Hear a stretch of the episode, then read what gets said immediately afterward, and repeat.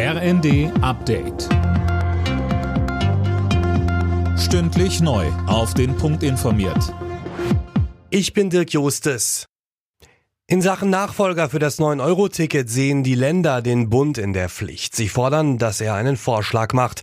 Außerdem wollen sie zusätzliche Milliardenhilfen für den öffentlichen Nahverkehr, damit die Ticketpreise nicht steigen.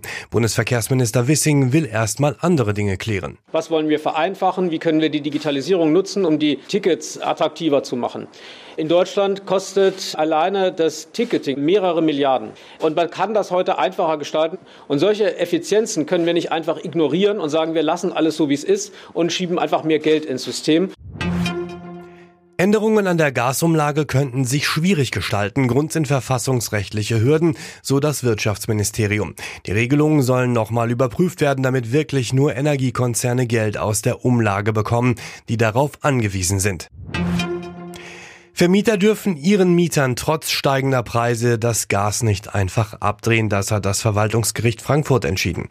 Tim Britztrup hat die Details. Die Versorgung mit warmem Wasser gehört demnach zu den Mindeststandards. Das Verwaltungsgericht bestätigte damit die Entscheidung der Stadt Frankfurt am Main.